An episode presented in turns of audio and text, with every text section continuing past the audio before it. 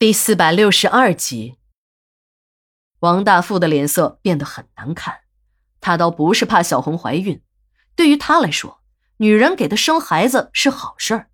虽然自己的小情人兰妮已经身怀有孕了，可这孩子还嫌多吗？多子多福啊！他刚听小红说自己怀了他的孩子时，心里全都是兴奋。可他的兴奋还没有持续几秒钟，就被一种疑惑、愤怒取代了。王大夫心里明白的很，自己和兰妮的孩子那都是人工受精的产物。医生说了，自己年龄大了，精子的质量下降，基本上和死精没有什么区别。也就是说，自己是不可能让女人怀孕的。可眼前的这个女人说自己肚子里的孩子是她的，那怎么可能呢？如果自己真有让女人怀孕的能力，医生还非让自己做人工受精干嘛？直接生不就得了？别看王大富书读的不多，可多年经营企业的经历让他对科学已经是深信不疑。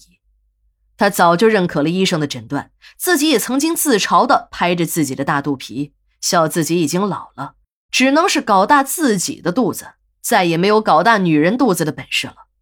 真的要再有搞大女人肚子的本事，也只能是等下辈子了。小红自己呢喃了半天，也等不来王大富的反应，抬头一看。才看到王大富那张已经变得铁青的脸，小红的心里暗骂：这个王大富果然也不是什么好东西，自己压根就不应该把怀孕的事告诉他，免得自取其辱。这时的小红啊，真想抽自己几个嘴巴子，自己的嘴干嘛那么欠，心那么软？男人给了自己几个笑脸，自己还真当人家有情有义了。看来这个老家伙只是想在自己身上找点刺激。压根就没想负什么责任。想到了这里，小红迅速的穿好衣服，一个人匆匆的离开了。小红离开了许久，王大夫才回过神来。他把这些事情整理了一下思路。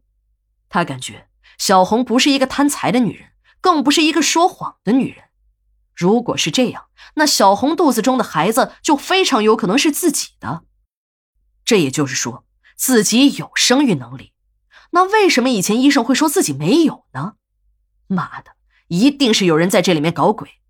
看来还真的是有人想搞死自己。他把能坏自己事儿的人一一罗列了出来：老婆小芝、老丈人胡德利，还有那些胡家的本家们。但这事儿也只有自己身边的人才能做得出来。这些人呢，又被他一一的否定了。老婆小芝是个傻女人，遇事只知道蛮干。这种动脑子的事儿，他是做不来的。胡德利自己的梦还圆不了，满身长了大疮。丈母娘金枝正在找他的麻烦，他自己家里的战火不断，也没有功夫对付自己啊。胡家的那些本家们，离了胡德利，便是没有了主心骨，更是没有可能。王大富最后决定到省里的大医院去检查一下，结果出来了，也就什么都清楚了。到了那时。什么家贼，什么内鬼，都得现原形。那里的院长和自己是老朋友，由于自己给院里捐过设备，两个人的关系铁得很。检查结果很快就出来了。当院长指着那叠化验单给他解释完时，王大富险些背过气儿去。王大富经商多年，深知这商场如战场的道理，这养成了他的第一个特殊性格，对身边的人一个也不相信。当然，这个不相信是相对的，在这不相信的大前提下，还是要对朋友和下属做出一个用人不疑的姿态。这次事件他已经明白了个八九分，一定是有人在背后搞他，让他断子绝孙，想在东山村夺权，又不敢直接整他王大富，只有在自己的后继上做文章。看来这个人不是一个一般的对手，一定是想放长线钓大鱼。